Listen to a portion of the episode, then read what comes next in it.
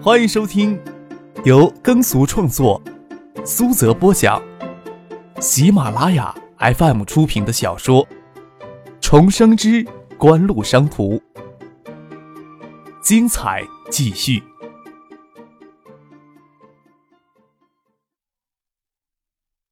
第二百八十五集。因为这学期期末还有几门会考科目，这学期的会考科目与明年年中的高考科目相同。对于一般在校生而言，根本没有什么难度，学校也没有给予特别的重视。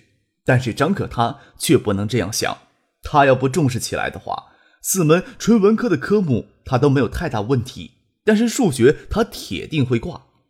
所以呀，他要在这段时间里让许思抽出时间来帮他辅导功课。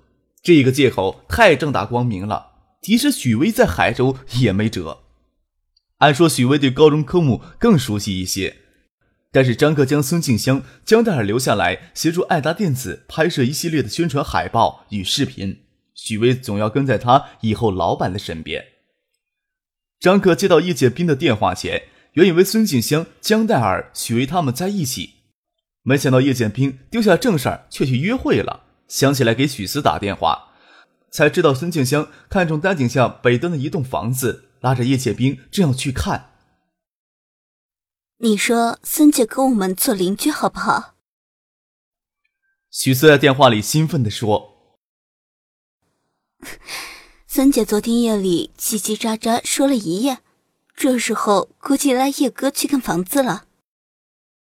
虽说是邻居，一年当中也住不了几天。”但是许思兴奋的声音，让张克明白，他期待能有一处像家一样的存在，有熟悉的私密空间，有知心可交谈的邻居。这种心境，孙静香也有吧？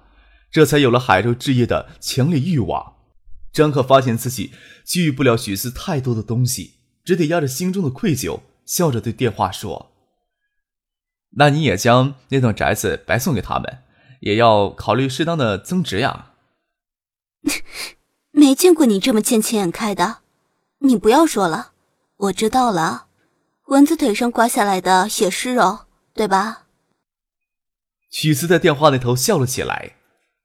下午，葛明德与傅家俊携家人，还有孙尚义的妻子葛明玉，先去省城，再从省城乘飞机返回香港。张可与婉清还有许思一同吃过中午饭，送他们到高速收费站才停下来。吩咐傅旭一定要等他们上了飞机才能回来。之后，孙尚义直接乘车去了工业园区。他眼下对增发并购计划充满极大的热诚，差点就不想来给他妻子送别了。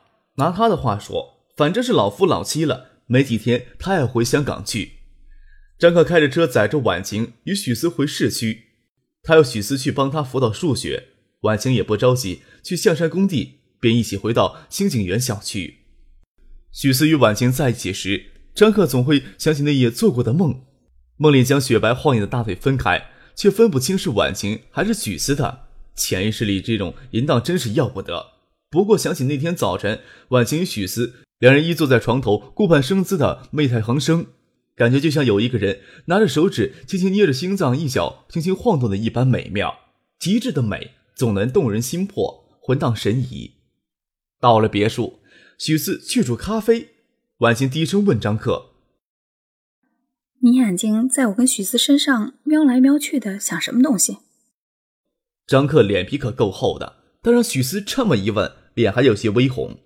婉晴似乎能想到张克在想不健康的东西，横了他一眼，水泽晶亮的眸子诱人的很。接过许思递过来的咖啡，跟张克说起正事儿。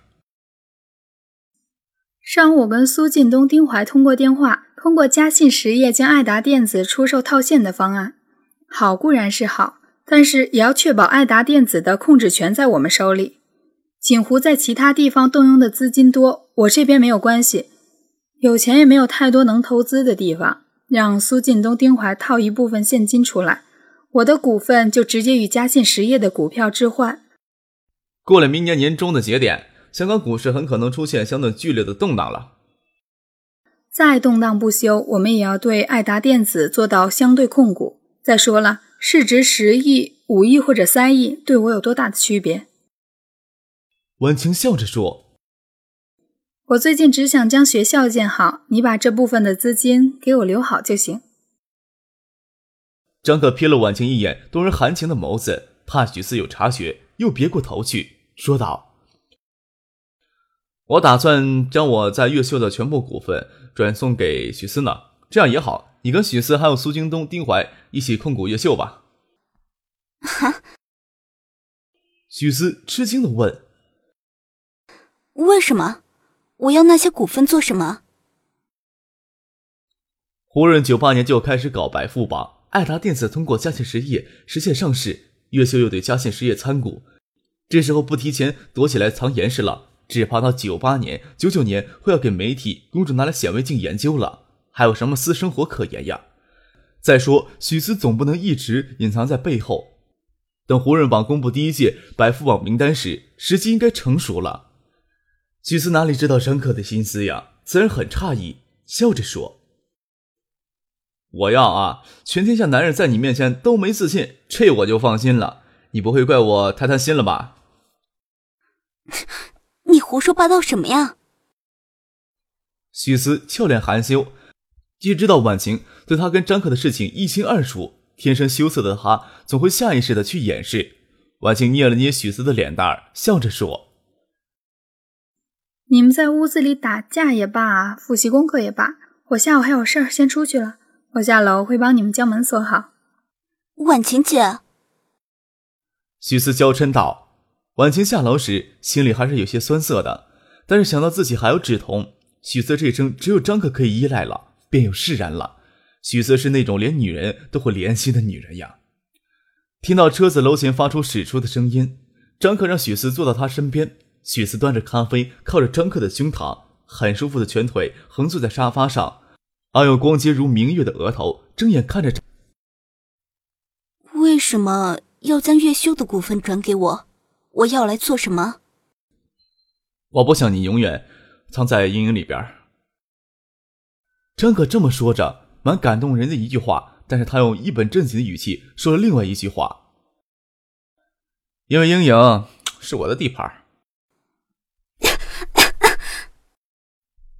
许思一口咖啡呛在喉咙里，都喷到自己衣服上，咳嗽了好一阵子才缓过劲儿来，俏脸憋得通红，睁眼看着张克，又好气又好笑：“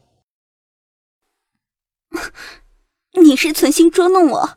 你看我这衣服。”他今天穿了件嫩黄色的外套，都是明显的咖啡渍，真是哭笑不得。何况张克帮他借来配位的机会，手已经钻到他的衣服里瞎摸了。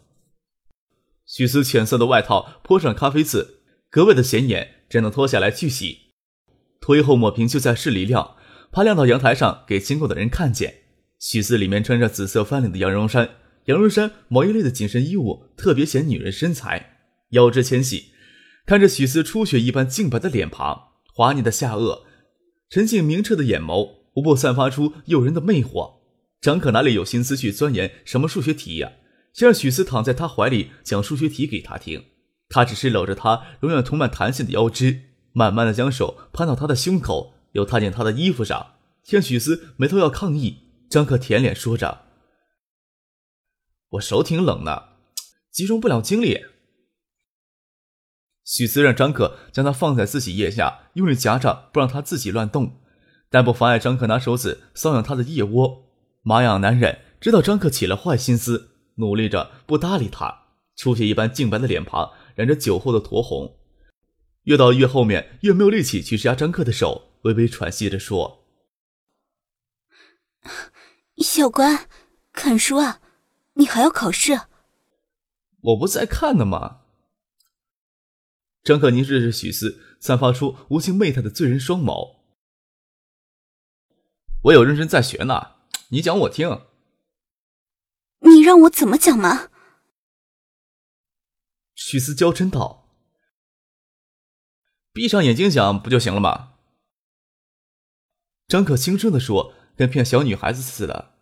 许思乐意让他骗，听话的闭上眼睛，感觉他的手缠上来，却依然想反抗，嘴里轻声说。不要在这里，好不好？你这时候再反抗已经迟了。张克双手搂着许四惊人弹起的腰肢，怕他冷了，将他整个身体搂进怀里。你挣扎吧，你越挣扎我越快乐。谁让你这么迷人呢？闭上眼睛，认命的享受吧。呵呵，还嘿嘿笑了两声，十足的恶少口气。乱嚼舌头。许四没力气的骂了一句，内心深处也想享受与张克之间恋人的甜蜜情事。不过许四还是不习惯白天做这事儿，特别是在张克家里，总会特别的紧张。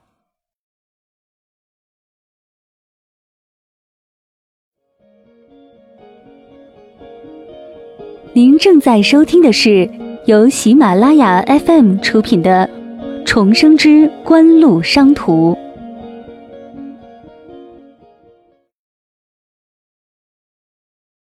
窗外湖水清澈，树木杂声中腾出些细微的水汽。张可与许思相拥而坐，耳鬓寂寞，黄昏来得很快。看着湖水里藏着万千晶片，这时光不晓得谁会来找。许思将衣服穿好，身子却娇软无力，连走几步路都不行，娇嗔怒薄的瞪着看着张克。张克将家里的电话线插好，手机开机，穿戴整齐，从车库里开车载着许思回去。许思不可能这样子回家，反正他晚上还要陪孙静香他们一起住丹景巷的宅子，心想他们这时候不可能这么早回来，就直接送许思过去。为防止意外，张可将车子停在后巷。许思笑他偷情的功夫十分的细致。张可心想这句话倒是不假，心里悍然。二楼原来是两间卧室加个露台，改造中一间人座卧室，只是墙体改成全场式的落地窗，窗台，室外的参天大树，露台三面是封闭式的围栏，又加高了一些百叶式的木栏围栏。为了保证卧室里的私密性，另一间浴室则改为浴室。许思没敢在张克那里洗澡，他到楼上放水准备洗澡，没有力气再送张克下楼，对他说：“你自己下楼吧，帮我把门关好，小心开车，晚上给我电话。”张克舍不得走，装模作样的走到楼下，院门又打开，咔嗒声合上，悄悄上了楼。许思将外套脱下，站在衣橱前拿衣服。浴室里热水放好了一会儿，这时候才热气腾腾。许思关门时，张克闪身进了屋子。许思刚弯下腰要脱下裤子，露出白嫩的大腿，张克心里还是一紧，伸手过去摸了一下。许思吓了一跳，扭头看着，身子却要闪开，却把张克搂进怀里。怎么又回来了？许思娇羞的将抓在手里的衣服掩在身前，不让张克的手来乱摸他。舍不得走，张克实话实说，接着就胡言乱语。我怕你啊，没力气洗澡，我要对你负责到底。今天不许再碰我，明天起不来就惨了。许思拿贪吃无赖的张克没办法，不过不忘警告，不可以再做那事儿，在海州不可以像香港那样，可以整夜厮守在床上。那能怪我呀？张可无辜的说：“不怪你，怪谁？”许思雪白的细牙不甚娇羞的咬着下唇，瞪眼发怒，却是一发的诱人，声音也是格外的娇软，让人听了骨头都发软。许思缠不住张克，拿了条衣木毛巾跟张克进了浴室。张克让许思坐进天然石磨的浴盆里面，一般小心的帮他擦洗身体，一般欣赏着这是何等的美妙天造之物呀。这一洗可就忘了时间，窗外暗下来也无察觉，只听到院门嘎哒响了起来。许思开始还没有意识，听到江黛儿与许巍的声音传进来，才吃惊的从浴盆里站起来，将肥皂盒丢在地上，发出清脆的响声。张可这时候再走已经来不及了。江黛儿听到水声与肥皂盒掉在地上的清脆响声，昂着头问了一句：“嗯，你们怎么回来这么早？”许思紧张的声音都有些打颤。许巍走上楼，见房间门还锁着，在房间里换衣服，顺手就锁上了。我一会儿就洗好。许思听着许巍又走下楼梯，收放宽心心，看张可咧嘴坏笑，还拿拳头抗议许巍说的话。许思伸手在他腰间捏了一把，看他幸灾乐祸的样子，很想用劲，却又舍不得，低着声音问他：“你在笑，我就真掐了，你说怎么办？”你别冻着了。张可将许思按进浴缸里，指了指外面的露台，说道：“我从那儿翻出去。”不要，太高了，你躲在这里，等我们出去，你再走。许思探头看了看露台外的围栏，他拼命的摇了摇头，还是觉得太高了些。他没说完话，就又听见有人咚咚的踏着楼梯上来了。怎么了？我还要过一会儿，楼下也可以洗啊。许思紧张的看着张克，就怕他不小心弄出什么动作。江黛儿声音娇柔，带着些任性的口气：“我很快就洗好，你等会儿吧。”那一刻，天知道张克有多么渴望许思能答应江黛儿的这个请求。想象两具完美到极致的娇躯泡在天然石雕琢的浴缸里，是何等诱人的场面呀！想想而已。张克同样不敢让张黛儿知道自己躲在浴室里。许思发愁的皱起眉头。张克指了指窗外，意识自己还是要从露台里跳出去。许思摇了摇头，指着衣橱：“要不你藏那里，等我们出去你再出来。”太冒险了，藏哪儿都可能被发现。嗯，还是翻出去一走了之的好。张可在许思的嘴唇轻轻应了一口。就推门走出了露台，趴在围栏上往外看，后街没有什么人。他翻过围栏，扒着围栏抓住露台，身子垂下去，见地面离小孩有不到两米的高度，就放手跳下。不晓得谁将这一块碎石丢在这里，脚跳上去踩上就崴了，真倒霉。从楼下跳下来，踩到一块碎砖上，张克感觉脚崴了一下，当时没感觉太痛，一瘸一拐地走到福田大厦背后的停车场，坐进车里。将裤管撸起来，才发觉右脚踝肿高起来，肿得跟棉花团似的。拿手指按一按，里面好像藏着针一样的疼。试了试踩踩刹车，痛得厉害，不得苦笑起来，还是给困在这里呀。总要找人来解救。傅俊送葛明德、傅家俊等人去省城赶往香港的飞机，没想到这么早回到海州，怕许思无谓的担心，暂时还是不让让许思知道。